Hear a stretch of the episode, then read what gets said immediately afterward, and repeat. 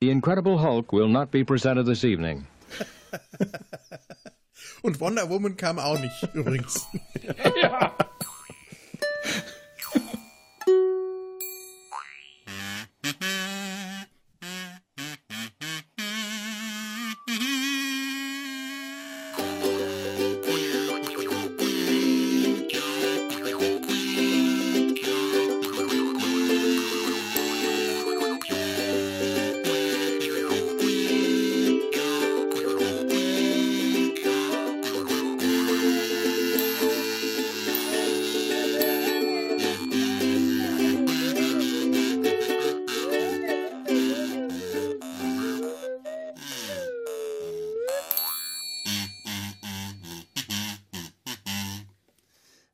Herzlich willkommen in Data seinem Hals. Wir warten aufs Christkind und ihr ja vielleicht äh, auch mit uns zusammen. Wir, das sind äh, außer mir, ich bin Felo, der äh, Esel, der sich selbst zuerst nennt, äh, Tobi und Sebastian und wir warten zusammen mit Familie Chewbacca, mit den Wookies aus dem Holiday Special, aus dem Star Wars Holiday Special von 1978. Nicht das furchtbare Lego Star Wars Holiday Special, das jetzt gerade erst vor kurzem rausgekommen ist. Pah, da stehe ich drüber über, über Lego Star Wars. Nee, nee, nein, wir haben uns das, das Original, das, äh, das, das, äh, authentisch schreckliche Star Wars äh, Holiday Special angeschaut, äh, das 1987, nein Quatsch, 1978, ja, also Zahlendreher lasse ich generell drin, 1978 äh, von George Lucas äh, ja nicht selbst produziert wurde, sondern äh, er war gerade in Vorbereitung zum zweiten Star Wars-Film, das äh, Imperium schlägt zurück, und war der Meinung, äh, da der erste äh, ein, ein solcher großer Erfolg war, da müsste man doch jetzt noch irgendwie dran anknüpfen können, damit die Leute nicht vergessen, dass es den Film gab, was ziemlich unwahrscheinlich war, hat er dann die CBS ein Fernseh-Weihnachtsspecial produzieren lassen. Er selber hatte keine große Zeit draufzuschauen, weil er, wie gesagt, mit dem anderen äh, diesem kleineren, unwichtigeren äh, Kinoprojekt beschäftigt war. Und als das Fernsehspecial fertig war und er das zum ersten Mal gesehen hat, hat er das so sehr gehasst, dass er anschließend versucht hat, das Ganze, äh, ja, die Verbreitung dieses Specials zu verhindern, zu vernichten und jede existierende Kopie zu zerstören. Weil das aber nicht geklappt hat und man sich das heute immer noch im Internet anschauen kann, ihr findet das äh, tatsächlich recht leicht, wenn ihr einfach mal googelt Star Wars Holiday Special 1978. Da findet ihr das ganze Stück wirklich komplett auf verschiedenen Streaming-Anbietern. Da muss ich gar nicht verlinken. Ähm, ja, deswegen können wir da heute auch drüber reden. Das, die, die Geschichte ist relativ kurz. Familie, Chew, Chewbaccas Familie wartet in ihrem Baumhaus, äh, heimlich eingerichteten Baumhaus darauf, dass Chewie äh, nach Hause kommt, um mit ihnen zusammen Wookie-Weihnachten, also den Life Day, wie das im Star Wars-Universum äh, heißt, zu feiern. Ja, das ist eigentlich schon wieder alles. Das ist eine Mischung aus ähm, ja, Revue-Nummern, Gesangsnummern, albernen, dümmlichen Sketchen und einem Wookie-Opa, der sich äh, Softporno anschaut. Das Ganze ist schon relativ charmant irgendwie. Es ist schmerzhaft, es ist schräg, es ist weird, aber ich bin froh, dass es das gibt. Schon einfach, weil wir dann auch endlich mal über Star Wars reden konnten und uns dabei das Beste ausgepickt haben. Denn wer will schon über den Mandalorian oder sowas reden? Das ist doch. redet ja jeder. Nein. Ähm, also, wenn, wenn ihr dazu mehr wissen wollt über den Inhalt, dann ähm, hört ihr euch einfach nochmal den ersten, die, den ersten Teil unserer Besprechung an. Da hat Sebastian das sehr, sehr schön zusammengefasst, auch sehr viel umfassender als ich. Wir haben äh, da über einiges schon geredet, über die, was, die Stars, die Schauspieler, die Wookies und die Musik, die äh, da zu hören war. Und wir kommen jetzt zu einer meiner äh, tatsächlichen Lieblingsstellen, ganz unironisch, nämlich zu dem äh, Zeichentrickfilm, der ja auch Teil dieses Star Wars Specials ist und eines der wenigen Dinge, die man heute noch sehen kann. Aber dazu kommen wir gleich mehr. Ich wünsche euch jetzt viel Spaß mit der zweiten Besprechung unseres Star Wars Weihnachts,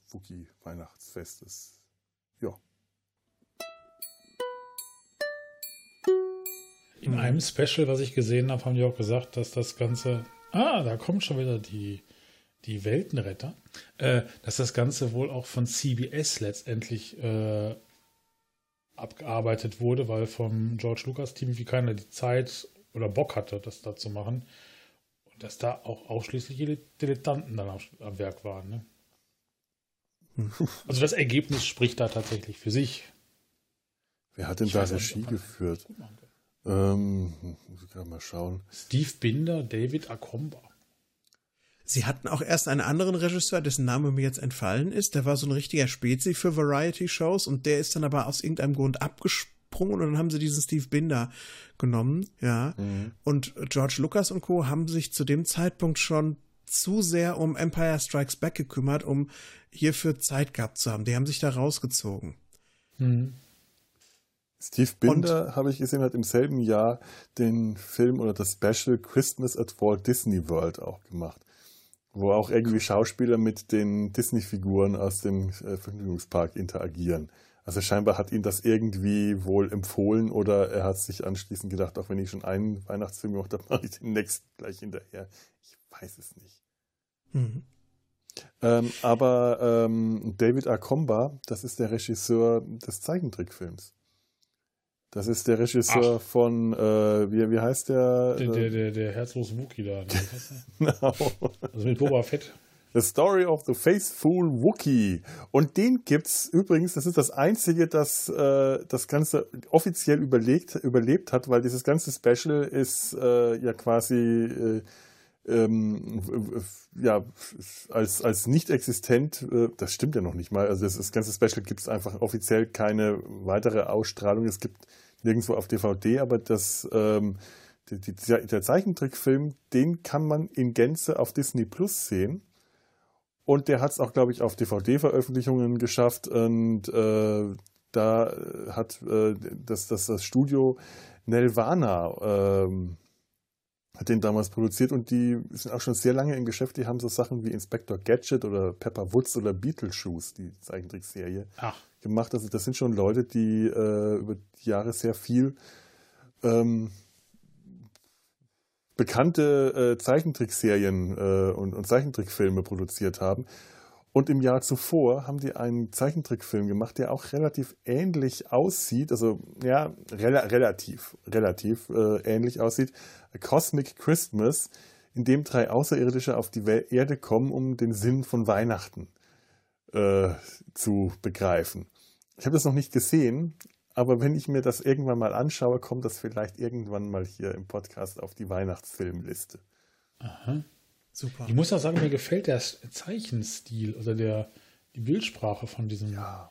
Film total gut. Das erinnert mich an, oh, woran erinnert mich das denn? Möbius. An viele alte Dinge.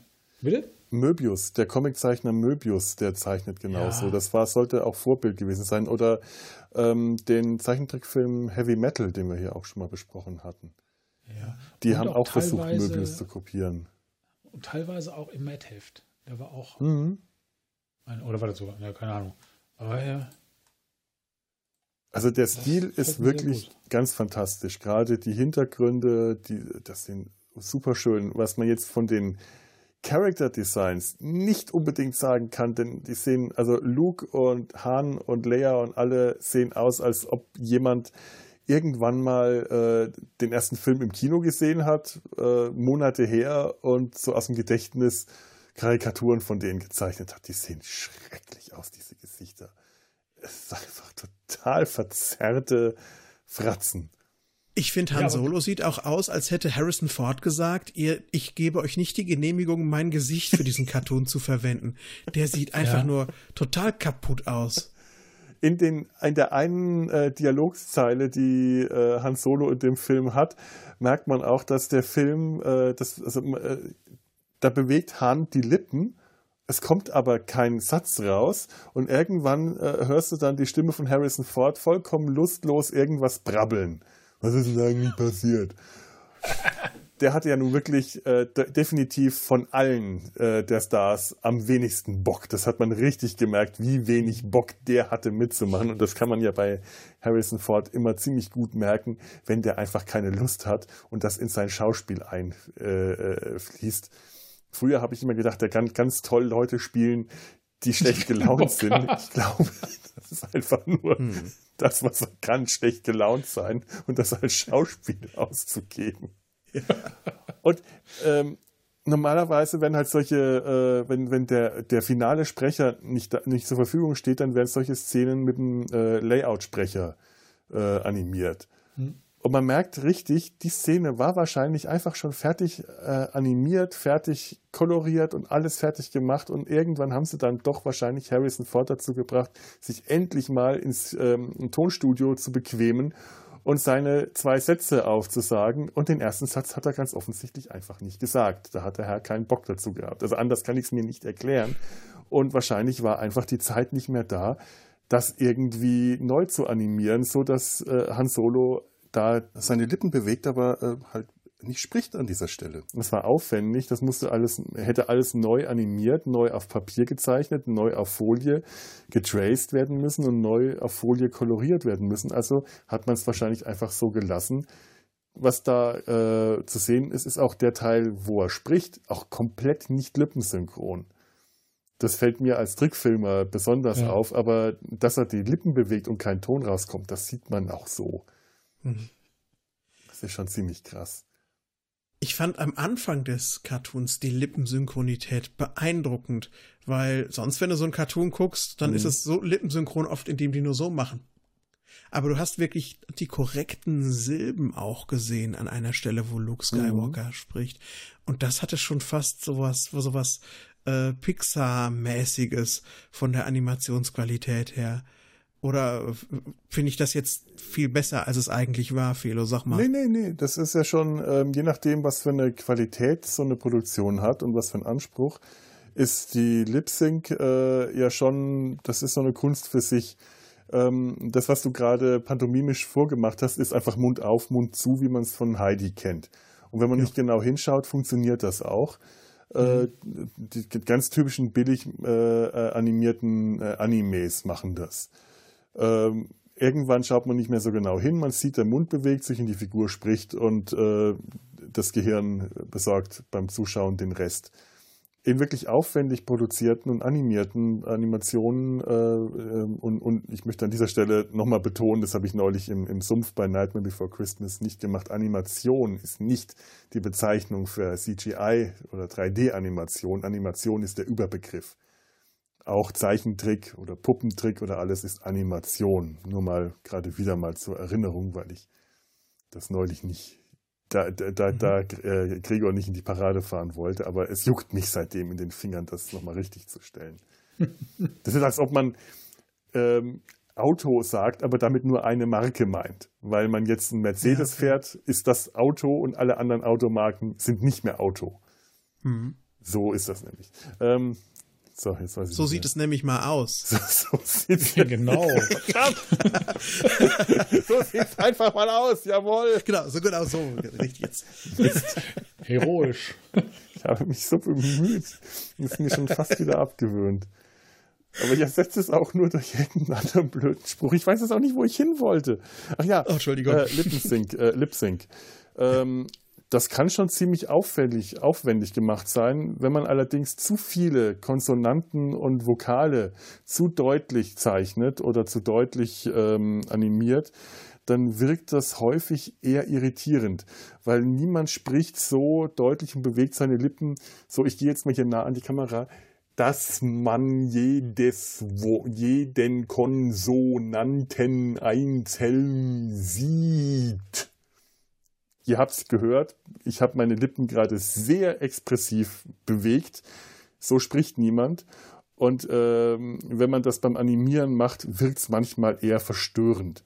Ein guter Animator, gute Animatorin kann das äh, trotzdem gut hinbekommen, dass man ähm, alle Konsonanten und Vokale sieht, ohne dieses irritierende Gefühl zu haben.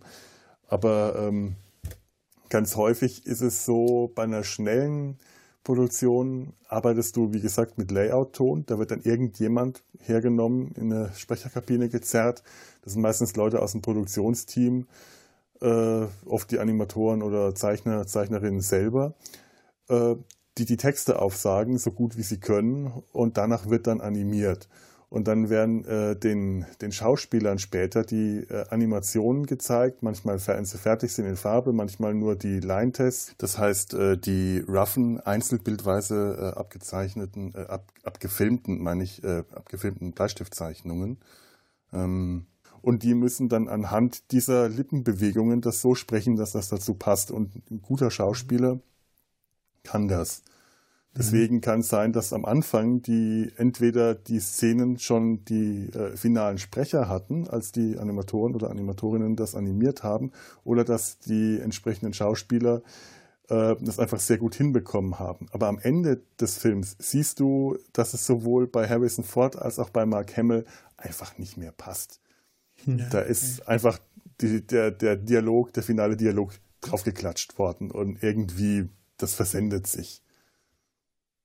So, äh, so ist das, so ist mein Eindruck davon. Am besten ist natürlich C3PO, der, äh, der ist immer Lippensynchron. Der ist immer Lippensynchron. Ja. Und er kann blinzeln in der Zeichentrickversion. C3PO blinzelt und besteht aus Gummi und seine, sein Kopf und seine Hände sind abnehmbar und an irgendwelchen Gummischnüren befestigt. Und auch äh, R2D2 ja. scheint aus Gummi zu bestehen. Das ist total strange. Dadurch wird halt gezeigt, dass die gerade irgendwie agieren, ne? indem halt mhm. eine Blechkiste sich komisch verformt. Ja. Rubber Hose Animation nennt man das.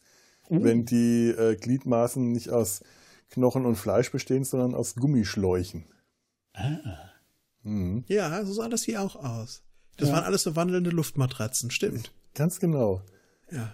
Aber wirklich geil finde ich ja den Planeten selber. Ich weiß nicht, wie der Mond heißt, aber das System ist das Panna-System. Und ich muss dann an Panna Cotta denken, weil der mhm. Planet auch äh, nicht weiß ist wie Panna Cotta, sondern rosa glibbernd wie Himbeermarmelade, die man über die Panna Cotta drüber gießt. Dieser hm. Ozean besteht nicht aus Wasser, sondern aus rosa Schleim. Wenn die da notwassern, dann tauchen die in den Schleim auf. Und diese ganzen riesen Dinosaurier, die tauchen aus dem Schleim auf und in den Schleim. Es sieht einfach nur unglaublich geil aus. Dieser rosa Himbeermarmeladen-Schleimplanet ist mein absoluter Lieblingscharakter in dem ganzen Film. Jetzt habe ich Hunger. oh, frag mich mal. und Boba Fett. Ja, Reitet auf Moby Dick. Der sagt immer Freund zu allen, die ganze Zeit. Der sagt, ja. der, also das ist ein so falscher 50er, der sagt 20 Mal Freund in diesem äh, kleinen Film. Und C3PO kommentiert das auch sehr schön treffend. Das ist ein Wort, das gerne mal äh, irreführend mhm. benutzt wird. Und dann fragt äh, Luke ihn, hat, C3, hat R2D2 das so gesagt? Weil C3PO hat in dieser ganzen Geschichte scheinbar keine eigenen Dialoge. Er übersetzt 90 Prozent von dem, was er sagt, sind nur Übersetzungen. Entweder vom Wookie oder von R2D2. Ja. Was mich wieder in die Übersetzungsproblematik bringt. Ja. Hm. Oh. Aber das gibt nur Kopfweh. Also das hat mich bei C3PO auch immer irritiert. Die verstehen sich doch normalerweise alle untereinander, aber man braucht einen Übersetzungsandroiden, der ähm, das übersetzt, was man hört, dann auch furchtbar hölzern irgendwelche anderen Aliensprachen spricht, aber ganz häufig auch nicht. Warum muss der nur in die eine Richtung übersetzen? Ich, ich, ich, genau, er muss niemals etwas in Wookie übersetzen. Ja, also er kann zwar irgendeine Art von Weltraum-Esperanto sprechen, so wie der Muff, Irks Übel, das intergalaktische Meerschwein. Eine meiner ja. Lieblings-Science-Fiction-Figuren. Er spricht Weltraum-Esperanto. Kennt ihr den? Nee. Das ist ich aus bin geneigt, Captain ihn Cooks und Co., ein Hörspiel von Peter Lustig, auch aus den 70ern. So, verflixt. Äh, wo waren wir denn gerade? 11.30 Uhr. 11.30 Uhr, ja, das, das weiß ich noch. Was haben wir denn vorher gesagt? Wir waren bei Weltraum-Esperanto. mit Peter Weltraum Lustig. Esperanto. Der Muff, Irks Übel, einer der Helden meiner Kindheit. Mein Vater kennt den auch noch. Irks Übel, das intergalaktische Meerschwein. Genannt der Muff. Irgendwann, irgendwann werde ich von dieser grenzwertig debilen Zeig äh, ähm, Hörspielreihe mal eine Folge dazu machen. Wie heißt die? Der Muff? Oder Nein. heißt die noch anders? Captain Cooks und Co. Findet man auch alles auf Cooks. YouTube, die Hörspiele. Cooks wie Cook, Cuxhaven oder wie Äh, Captain äh, Cook? äh, Cooks, glaube ich, K-U-X. Okay. Der, das Captain, der, Ca- Captain Cooks ist ein Weltraumkapitän, der in seinem Raumschiff äh, äh, äh, Mozart auf dem Klavier spielt. Und der Rest seiner Besatzung sind Gustav Gamma, das Bastelgenie, das den ganzen Tag Pfeife raucht und versucht, äh, die antike, das an- antike Rezept für Grog zu rekonstruieren und im Lauf dieser Folge immer besoffener wird. Das kannst du auch nur in einem Kinderhörspiel in den äh, 70ern bringen. Ja. Ja, und dann gibt es das dritte äh, ähm, Besatzungsmitglied, das ist Irks Üvel, das intergalaktische Meerschwein, genannt der Muff, der gerne Bismarck-Heringe isst und äh, alle äh, bekannten Weltraumsprachen spricht und äh, Weltraum-Esperanto. Warum kenne ich das nicht? Weil du wahrscheinlich eine unglückliche Kindheit hattest, wenn du. Das mag sein. Ich durfte nicht im schönen Frankenland aufwachsen. ja, und das Ganze wurde von tatsächlich von Peter Lustig produziert, bevor er zu Peter Lustig, also zu Löwenzahn Peter Lustig wurde. Ah, Hat da seine Hörspiel-Ex-Frau auch die Finger mit im Spiel gehabt? Ja, genau. Ganz genau. Den Namen weiß ich jetzt gerade nicht, aber genau das. Elfie Donnelly. Elfie Donnelly. ach genau. das ist seine. Ach, Ja. Mhm. Ja. Jetzt, da schließt sich jetzt der Kreis, oder? Ja. und Uli Herzog hat auch Regie geführt. Mhm. Also, Nicht wenn das nicht mal jetzt ein Kreis aber- ist. Ja. Ähm, Kennt ihr die Geschichte hinter der teuersten Star Wars Actionfigur und wa was sie mit dem Holiday Special zu tun hat? Noch nein. nicht. Äh, der Boba Fett, so wie wir ihn hier vorgestellt bekommen, kann sein, dass ich das jetzt ein bisschen ungenau erzähle und dann mögen äh, Horden von Spielzeugsammlern gerne über mich herfallen, aber auf keinen Fall äh, äh, die anderen beiden Podcastenden jetzt hier ähm, denen das anlasten. Das geht dann auf meine Kappe. Also, Oh, Ganz genau. Der Boba Fett, wie wir ihn hier sehen, der hat eine etwas andere Farbgebung. Und äh, eine solche Actionfigur sollte hergestellt werden und dann mit anlässlich der Specials verkauft werden. Und der hatte einen Raketenwerfer, den er abfeuern kann. So. So aus seinem Arm oder was. Und diese Proto es wurde eine Prototypenserie hergestellt und von dieser Prototypenserie wurde irgendwie einmal bei einem Kind der dieser dieser Raketenwerferarm abgeschossen. Das hat das in den Hals bekommen und ist erstickt. Also ganz ganz schlimm, ganz ganz tragisch. Es ist wirklich ein Kind gestorben, woraufhin es dazu kam, dass diese Actionfigur so nicht hergestellt wurde, sondern dass es dann den Boba Fett erst im Zusammenhang mit dem zweiten Kinofilm gab, in der anderen Farbgebung und dann eben ohne diese gefährliche Applikation. Und diese Prototypen-Serie dieses ersten Boba Fetts ist so eine kleine Auflage und so selten, dass das wohl die teuerste Actionfigur ist, die man kaufen kann als Sammler. Ich meine gehört zu haben, dass die mittlerweile total wertlos ist. Das heißt, falls einer der Zuhörer so ein Ding hat, schickt das gerne, wir entsorgen das für euch.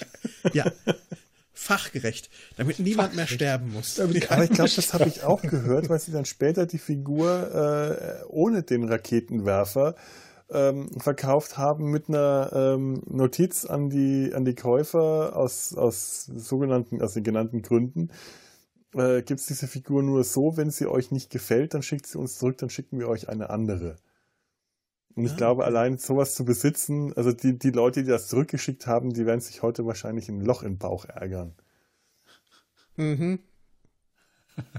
Mann, oh Mann. Ja, Boba Fett, das ist schon, äh, ich, ich, ich habe den, den, den Hype um Boba Fett nie, nie so richtig verstanden. Ich auch nicht. Aber andererseits äh, bei Star Trek äh, sind so Figuren wie Morn ja auch ein ganz großes Ding, der ja auch, der nie, der, der auch so eine Randfigur ist, der nie was sagt, aber ähm, Boba Fett ist, ist halt, ist halt Django. Das ist so ein äh, cooler Typ, der, ich weiß nicht, drei oder vier Dialogzeilen in seiner ganzen Karriere aus, also der jetzt hier in diesem Zeichentrickfilm mehr Dialog hat, mehr Dialogzeilen als in seiner ganzen Kinolaufbahn zusammengenommen und trotzdem eine unwahrscheinlich gehypte Figur ist. Also der, ich, ich habe den Mandalorian immer noch nicht gesehen und er ist ganz, ganz oben auf meiner Liste von Serien, die ich noch anschauen will, aber es noch nicht geschafft habe.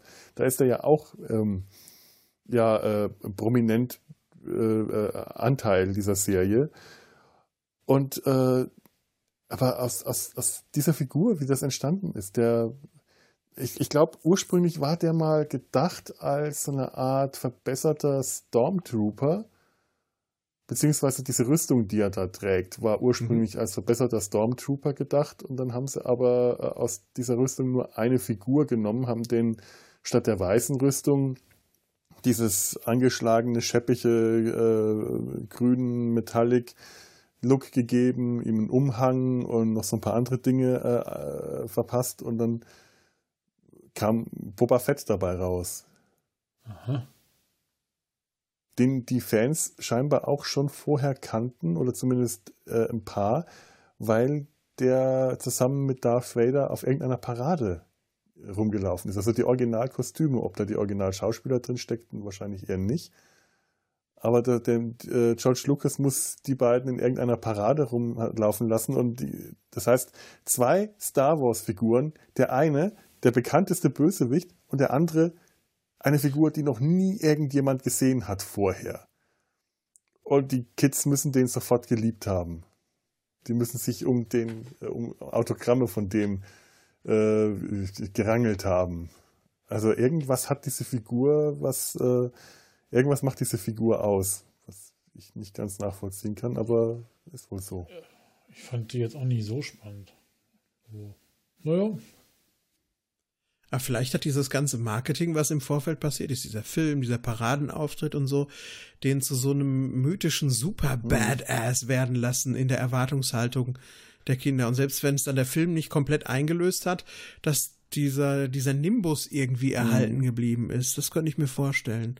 Also mhm. gutes Marketing, einfach nur.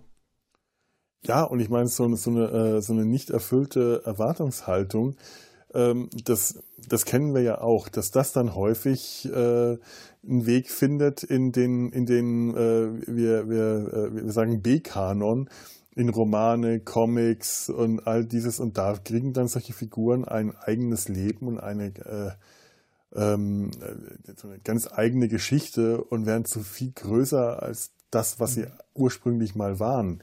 Wie heißt denn das bei Star Wars, dieses äh, erweiterte äh, Universum? Das hat Extended Universe. Extend ja, ne? schön, dass ich es gewusst habe. Aber stimmt, ja, Extended Universe. Hm. Ja. Tja. Ja, stimmt. Ich fange ich fang jetzt nicht damit an, sonst äh, äh, ich, ich, befürchte, bei irgend, äh, irgendwo dann Anti-Disney-Rants auszulösen. Weil die das platt gemacht haben? Ja, weil die das platt gemacht haben, ja. Aber mit Star Trek wird ja gerade das Gleiche gemacht. Ja, stimmt. Die machen auch gerade die Roman, äh, die Romane von 20 Jahren platt, weil es nicht mehr zu Picard passt. Ernsthaft?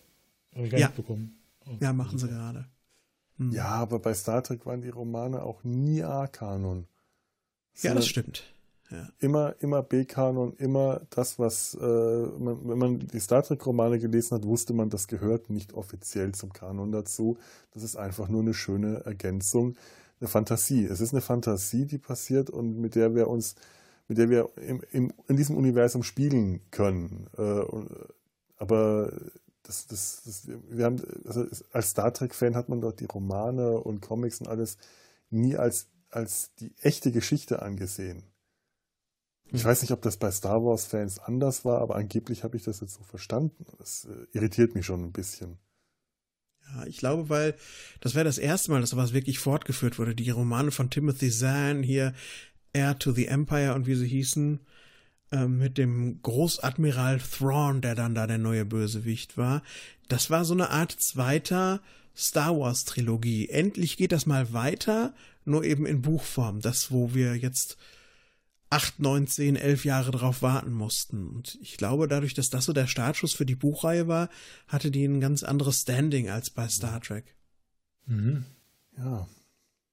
Aber nicht kanonisch eben. Nicht kanonisch. Hm. Nicht kanonisch. Ja, ja, interessant, dass ja, ich meine, ähm, das, das Holiday Special auf eine gewisse Weise doch kanonisch ist. Das ist ja in den Kanon quasi integriert worden. Einfach dadurch, dass man in ähm, welchem der Prequel-Filme, ich glaube im dritten, sieht man ja den Wookiee-Planeten. Er heißt dann ein bisschen anders. Ich weiß jetzt gerade nicht wie, aber er hat einen ähnlichen Namen. Aber diese, diese Baumhäuser, die sieht man. Und man sieht dadurch quasi, okay, das, das, das scheint echt zu sein. Also, also man hat so das Gefühl, sie haben nachträglich das, von dem mhm. sie sich äh, distanzieren wollten, doch wieder, äh, wieder mit reingeholt in das Universum. Und das finde ich irgendwie ist ein schöner Gedanke. Auch jetzt mit diesem Lego Star Wars Special, das ja definitiv nicht Kanon ist, aber auch das greift das ja auch wieder mit auf. Also man hat sich zwar äh, von offizieller Seite von zu dem äh, Holiday Special, von dem Holiday Special distanziert, aber das dann wiederum auch nicht so komplett in den Giftschrank gesperrt. Wie er zeigt, dass man den Zeichentrickfilm ganz offensichtlich für gut gefunden, genug gefunden hat, ihn äh, einzeln äh, dann doch zu veröffentlichen. Und man kann ja auch aus durchaus Elemente dieser Story weiterhin noch fortführen, ne? wie ja. zum Beispiel diesen Planeten mit den Baumhäusern, die Kultur, die man da quasi hatte. Da ist ja an sich erstmal nichts Verwerfliches dran.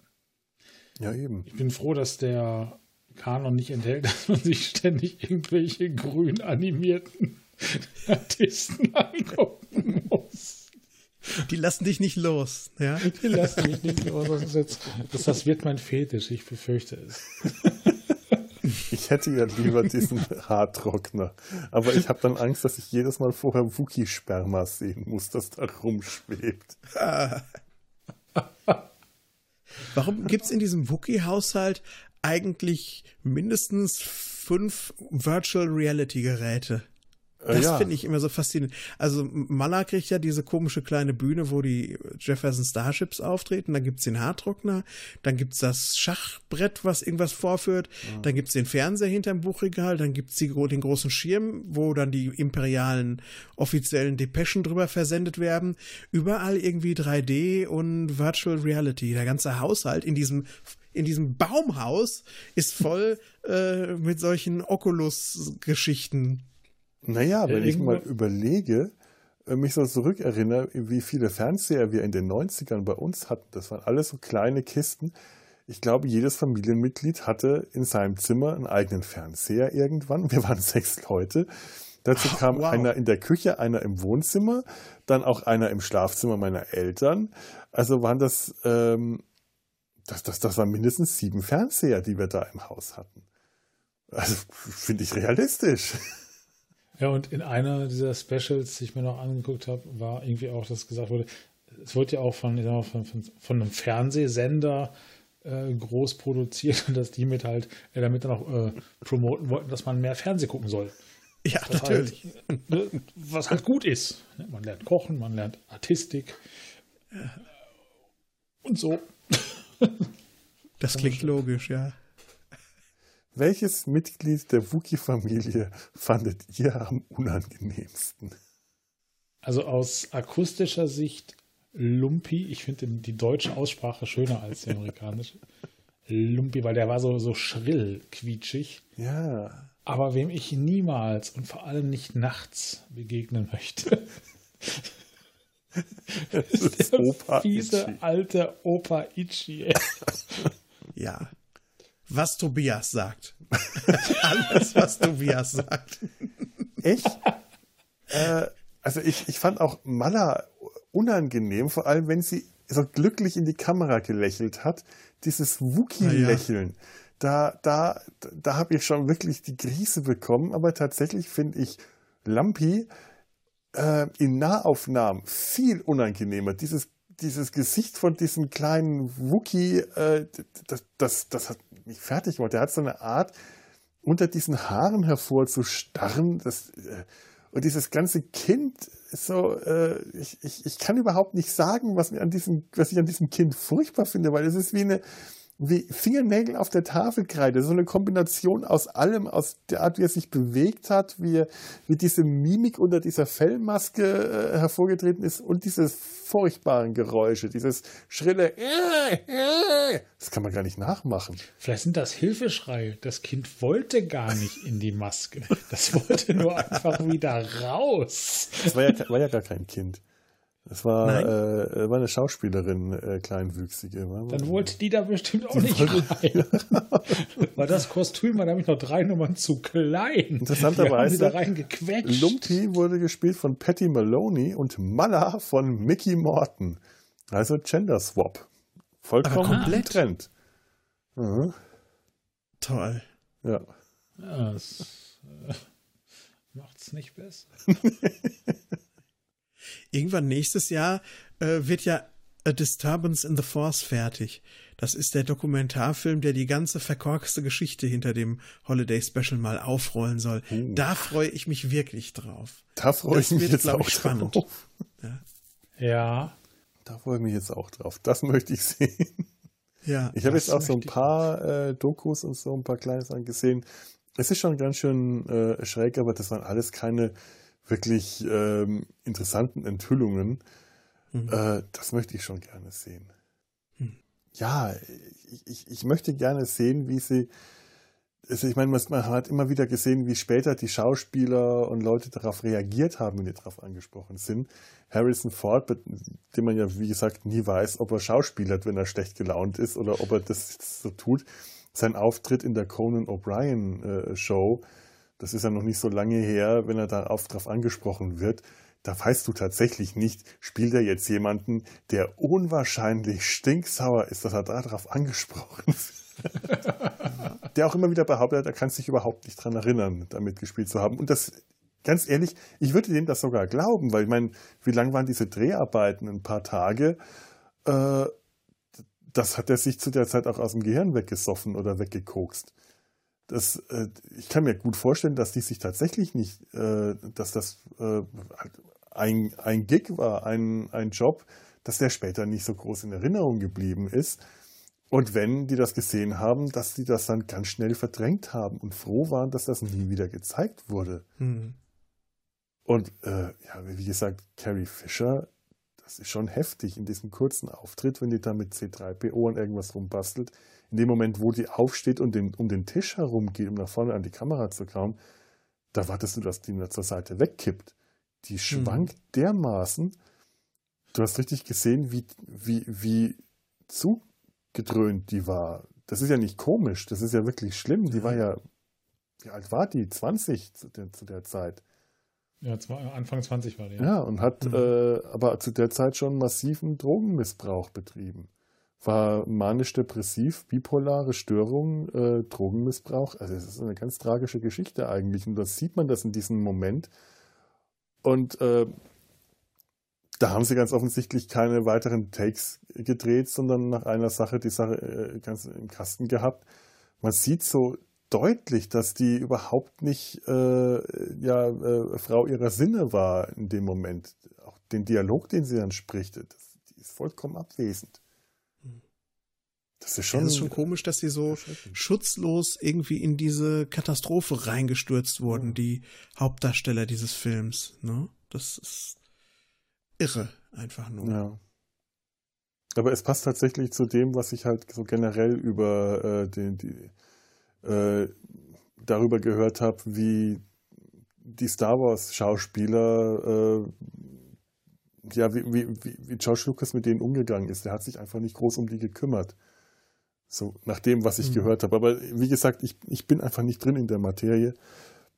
Ich weiß es nicht. Das sind jetzt alles so halbgare Geschichten und Gerüchte, die ich gehört habe. Aber das heißt ja, denke ich mal, in jeder Showbranche, ne? ob es jetzt mhm. mal Musik ist und da auch, ob es jetzt Schlager, Rock oder sonst was hast, du wirst dann irgendwie gehypt, du hast einen Produzenten, der quetscht dich so lange aus, bis, äh, ja, bis kein Saft mehr drin ist mhm. und dann mhm. kommst du auf den Müll. Ja. Also, nicht bei allen und ich hoffe auch heutzutage immer weniger, aber ich glaube im Großen und Ganzen ist das halt, wenn du nicht gerade ein Riesenstar bist, der einen vernünftigen Background hat, der dich noch hält, dann bist du einfach nur das Mittel zum Zweck und zwar zum Geldverdienen des Produzenten. Mhm. mhm. Ja, wir sind ja nur zwei Jahre entfernt, 1978 von äh, The Shining, wo ja auch Kubrick auf unnachahmliche Art und Weise mit Shelley Duvall zusammengearbeitet ja. hat. Das äh, geht ja in die gleiche Richtung. Ja, die ja. muss wirklich, die, die ist ja heute noch äh, äh psychisch hm. vollkommen äh, die hat ein, ein, ein, vollkommenes Trauma davon getragen, von dem die sich bis heute nicht erholt hat und eigentlich eher ihr psychischer Zustand, ich weiß gar nicht, lebt die noch? Aber das Shelley halt, lebt noch, ja. ja. Das ist halt immer schlimmer geworden und er hat die ja wirklich, ähm, der hat die gequält, um diesen, die, äh, um ihr Schauspiel, diese Angstzustand, diesen Angst, diese Angst, die sie in The Shining mhm. äh, darstellen soll, um das echt wirken zu lassen. Der hat die psychisch fertig gemacht. Und ich meine, äh, das ist hoffentlich nochmal ein ganz anderes Kaliber, als wie George Lucas mit seinen Schauspielern umgegangen ist und Schauspielerinnen. Ich glaube, was ich gehört habe, ist, dass er sich einfach sich nicht um, groß um die gekümmert hat. Äh, ja. aber, äh, aber hier. Ja. Und ähm, äh, Prinzessin Leia darf auch im Holiday Special immer noch keinen Büstenhalter tragen. Oh. Das ist ja so diese Geschichte. dass George Lucas ja, was gemacht hätte. Im Weltall wird, wären Büstenhalter eine Gefahr. Deswegen darf Prinzessin Leia unter diesem dünnen weißen Gewand kein BH tragen. Man sieht sogar in der schlechten Bootleg-Kopie. Eieiei.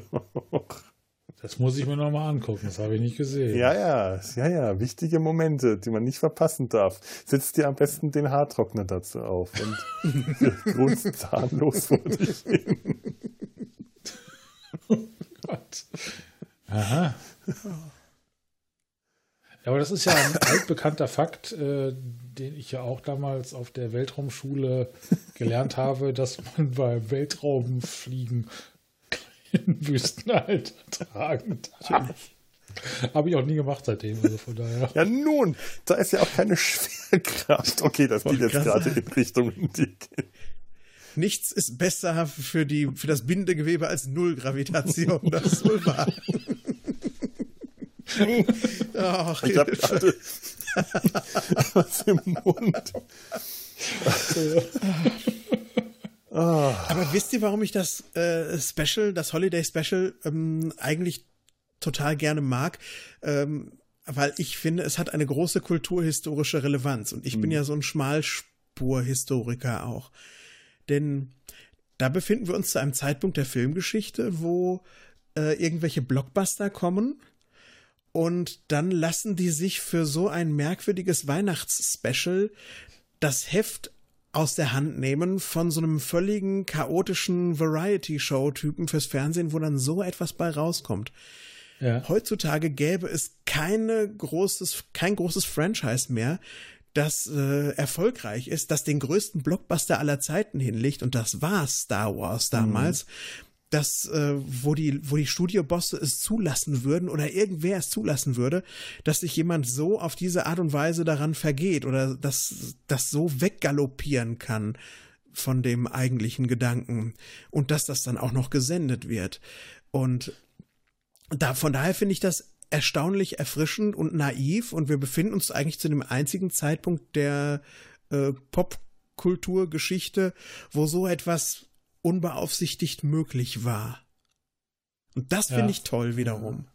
Unbeaufsichtigt möglich. Das ist es eigentlich, äh, das ist das richtige Stichwort, denn äh, wie gesagt, die, äh, ich habe ja vorhin das Lego Holiday Special erwähnt, die versuchen ja genau das. Die versuchen ja genau sowas Respektloses, Schräges, äh, abartig Witziges zu machen, aber es ist beaufsichtigt.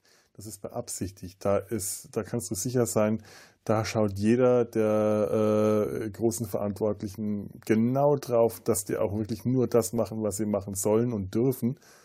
Und mhm. da ist alle Schrägheit und jeder noch so äh, seltsame Humor vorher äh, auch genau so kalkuliert und mit Absicht schräg gemacht. Während hier wollte man ja tatsächlich was genuin Gutes, zwar Witziges machen, aber man wollte nicht was, äh, was, was Weirdes machen. Äh, man, man hat das ernst genommen. Mhm. das ist das, was ich so faszinierend finde an dem Ganzen. Und das ging wahrscheinlich nur zu dem Zeitpunkt, weil äh, Star Wars zwar ein Riesending war, aber eben noch kein Franchise, ähm, dass sich selber äh, dann schon so ernst genommen hat, dass sowas einfach nicht mehr, nicht, später nicht mehr möglich gewesen wäre. Und wahrscheinlich war das auch dann der, der Todesstoß für solche Projekte, äh, als George Lucas äh, dann nach Ausstrahlung äh, wenn, wenn, wenn stimmt, was man sagt, äh, dann alles in, in die Wege gelegt hat, dass das nie wieder ausgestrahlt wurde. Aber allein deswegen finde ich es halt schade, dass das so unter Verschluss gehalten wird. Mhm. Weil es hat zwar vielleicht keine Bedeutung für das Star Wars-Universum und schadet ihm vielleicht sogar, keine Ahnung, aber ich finde es, das hat einen musealen Wert, das, was ja. wir da sehen. Ich glaube, das schadet dem weniger als Jar Binks äh, ja. Also. ich, ich glaube auch, ja. es ist natürlich leicht, darüber jetzt lustig zu machen, über dieses Ding. Ne? Mhm. Aber wenn man das an, an, diversen Stellen doch sehr einkürzen würde, hätte das, finde ich, durchaus einen unterhaltsamen äh, Berechtigung, berechtigten Grund. Also, es ist ja nicht nur scheiße. Die, die Umsetzung ist teilweise echt katastrophal. Da muss man sich nichts vormachen. Aber so ein paar Sachen sind echt unterhaltsam. Ich finde auch, dass es eigentlich äh, ähm, sehr schade ist, dass das äh, in den Giftschrank gekommen ist, weil mit der gewissen Selbstironie, äh, äh mit einer gewissen Selbstironie wäre das durchaus äh, ein, ein Aspekt des Star Wars Franchises, der sich eben tatsächlich nicht so ernst nimmt, was ja heute auch immer wieder versucht wird zu kultivieren, was, was da durchaus reinpasst. Und äh, ich meine, gerade weil du Chacha Binks sagst, Chacha Binks hat, äh, der, der sollte ernst genommen werden und deswegen haben ihn die Fans gehasst. Aber wenn du sowas wie äh, Roger Corman als vierarmige äh, äh, Kochsendung zeigst, das sollte niemand ernst. Äh, was habe ich gesagt? Roger, Roger Corman, das wäre auch lustig. Ah, Roger ja, okay. Harvey Corman, okay. Äh, das, das sollte ja von vornherein niemand ernst nehmen. Das war komisch gemeint. Das hat sich zwar selber, die Produktion war ernst gemeint, aber das, was gezeigt wurde, war eine, war eine Satire. Und äh, das hätte also äh, dem, meiner Meinung nach dem Franchise nicht so sehr geschadet. Es hätte natürlich immer noch genauso viele Fans gegeben wie heute, die sagen, oh Gott, das ist so schrecklich, das ist furchtbar, warum habe ich das gesehen, äh, wie kann ich das wieder vergessen und so, aber äh, die, ich meine, die, die, Sendung hat einen Kultcharakter. Es sind Bootleg-Versionen auf Festivals und Messen und, und, und so und, und, und Cons verkauft worden unter dem Tisch. Mhm. Es sind Vorführungen in Bars stattgefunden, äh, äh, äh, haben stattgefunden. Äh, also George Lucas war gar nicht in der Lage, das irgendwie zu verhindern, dass sich, dass dieses Ding zu einem Kult wird. Und äh, der hätte, ähm, der hätte eigentlich genau genommen nichts Besseres machen können, als versuchen, das so unter Verschluss zu halten. Denn das Schlimmste, was er hätte machen können, ist eine Director's Cut-Version davon herzustellen. Sagen, so, oh. jetzt verbessere ich das mal so, wie ich eigentlich will, dass das aussieht. Da hat ja. das Star Wars Holiday Special eigentlich Glück gehabt. Diese, dem ist ein Schicksal äh, erspart geblieben, das äh, ja, anderen äh, Produktionen aus der Zeit ähm, nicht so gut bekommen ist. Er würde ihm nicht dieser Hauch des Verbotenen, ich sag mhm. mal, äh, mitschwingen, ne? Ja. hätte George Lucas gesagt, ja mein Gott, ist scheiße geworden, aber interessiert mich nicht. Ihr habt das bezahlt, macht damit, was er wollt. Das wird regelmäßig im Fernsehen laufen und, und, und wird sich keine Sau darüber aufregen. Ach, das wäre auch nicht regelmäßig im Fernsehen gelaufen. Nein, aber selbst das wenn. es wäre einmal wiederholt worden und dann hätten die Sender von alleine festgestellt, dass das nicht gut ist und hätten ja. es auch nicht mehr gezeigt. Aber dadurch, dass es verboten ist, genau ja, wie genau. du sagst, ja. Genau. Der Hauch des Verbotenen, genau das. Das stimmt. So, so wie ich weiß, wie ich, Ja, ich weiß, wie ich die erste DVD vom Holiday Special in der Hand hielt. Die ist, die habe ich längst irgendwann mal verloren. Aber vor Zeiten des Also, nee, das war, da gab es schon Internet, aber ich hatte noch keins.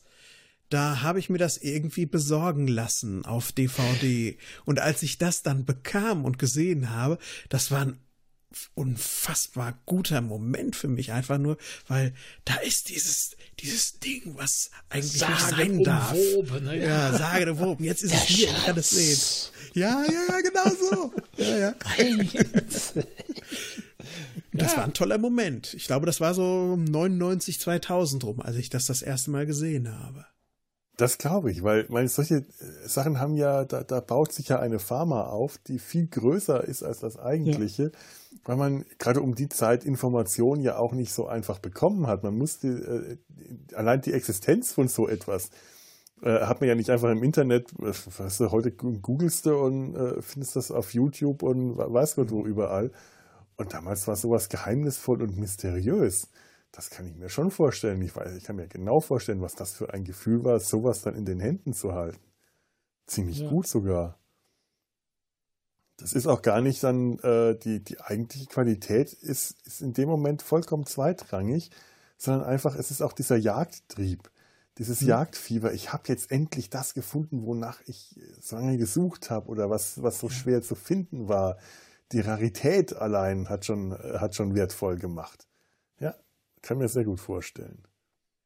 Und das dann in dieser matschigen VHS oder was auch immer Videoqualität auf dieser DVD zu sehen, äh, auf meinem kleinen alten Fernseher damals. Ich glaube, ich hatte auch sch- schon zwei Bierchen weg. Ich habe gedacht, mir schmilzt das Gehirn. Das war in jeglicher Hinsicht, wirkte das, als wäre das wirklich in einem, vor langer Zeit in einem Universum entstanden, das weit, weit weg ist und irgendwie versehentlich nur jetzt in meinen Fernseher reingebeamt worden. Wow, war das trippy. Das war echt toll. Ja, Und das Gefühl habe ich auch heute immer noch, wenn ich das mal wieder gucke, so wie ich es jetzt vor zehn Tagen oder wann getan habe.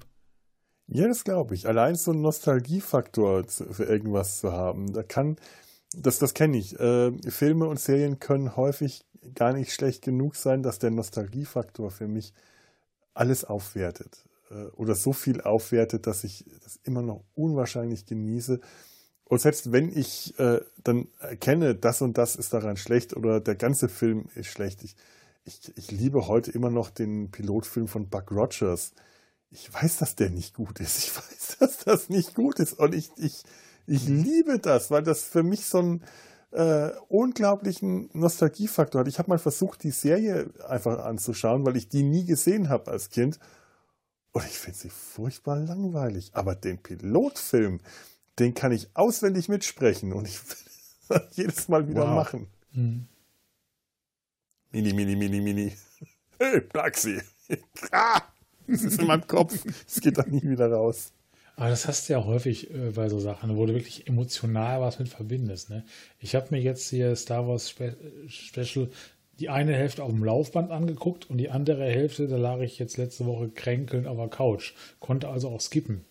Da ist emotional war bei mir nichts, auch weil ich das vorher gar nicht, ich kannte das überhaupt nicht. Ne? Aber hätte ich jetzt, ich sag mal, diesen, diesen Rucksack mit Emotionen mitgehabt, hätte ich gesagt, boah, stimmt, das hast du mit, keine Ahnung, mit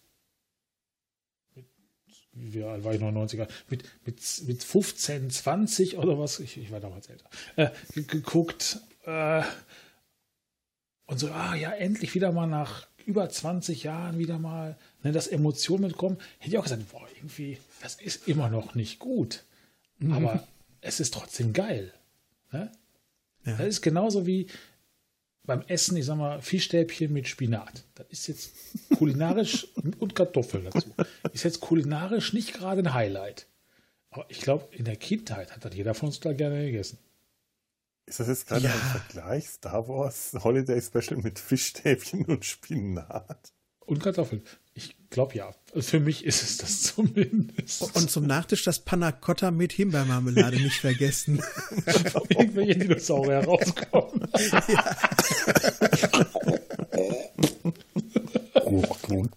Boah, ich krieg immer mehr Hunger. Das ist ja wirklich unheimlich. Das passiert immer- jedes Mal gegen Ende der Aufnahme, dass wir anfangen, über das Essen zu reden und Hunger zu Wir haben. fangen auch Wir, immer so zu ungünstigen Zeiten an, entweder dass man noch nichts essen konnte ja, ja.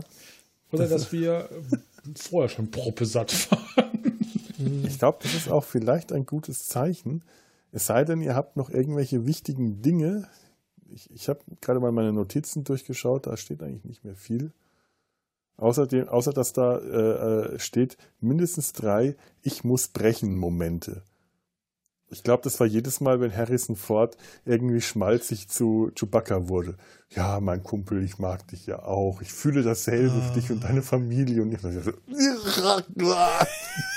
muss brechen. Aber ich glaube, ich kann mir eine Party, so eine Bad Taste Party super vorstellen, wo das einfach in einer Dauerschleife läuft. Ja. Und währenddessen gibt es halt eine Menge Bier und gutes Essen. Also Nein, Fischstäbchen. Und ja, genau, Fischstäbchen.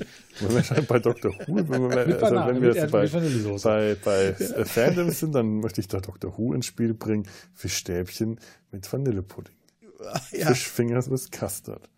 Mm, ja, in solchen Situationen, da stelle ich mir diesen Film total geil vor. Vielleicht mache ich das irgendwann mal. Ah. Nach Corona. ja. War ein Witz. ja. Wann ist das? Ach, egal. Einer, wann ist das in einer Galaxie weit, weit entfernt? Äh, in ja. einer Zukunft weit, weit entfernt. In einer zukünftigen Vergangenheit. Ja, ich glaube, wenn ihr noch was habt, wenn ihr nichts mehr habt, dann sind wir damit jetzt tatsächlich am Ende angekommen. Das war sehr schön. Das heißt, das Christkind kann jetzt auch kommen. Das, äh, Wookie, das Live Day, das Wookie Christkind kann uns jetzt besuchen kommen.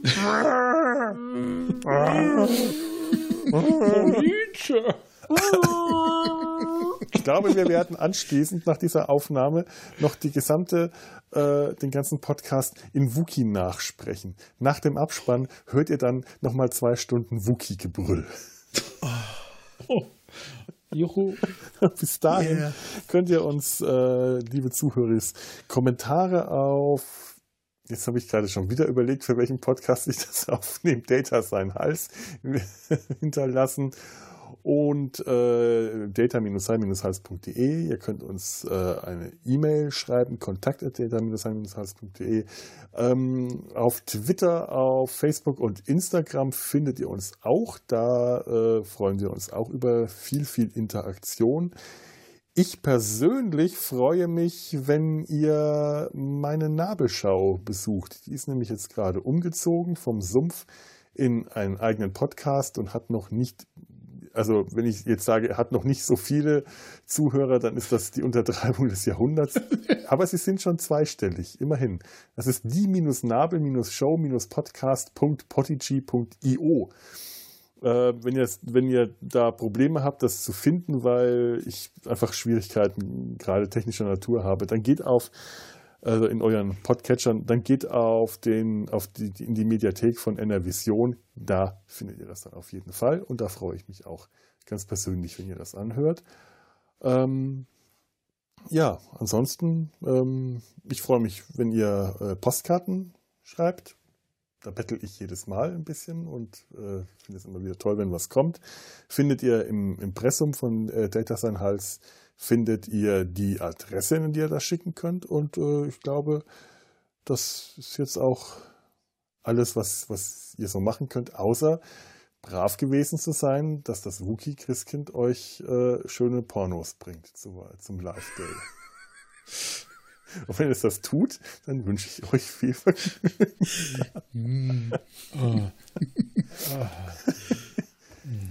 In dem Sinne verabschieden wir uns. Macht's gut und tschüss. Tschüss. Tschüss, einen schönen Live-Day euch allen. Und immer die Trockenhaube aufsetzen. ja.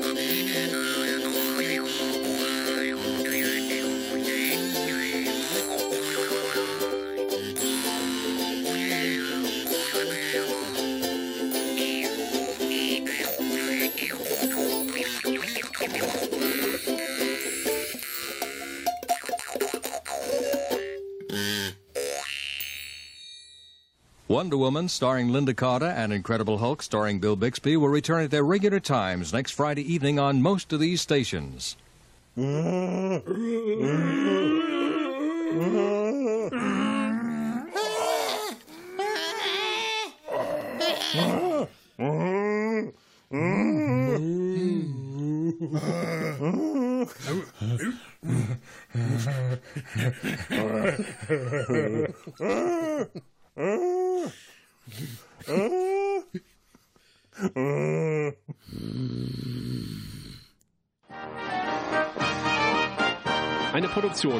Eine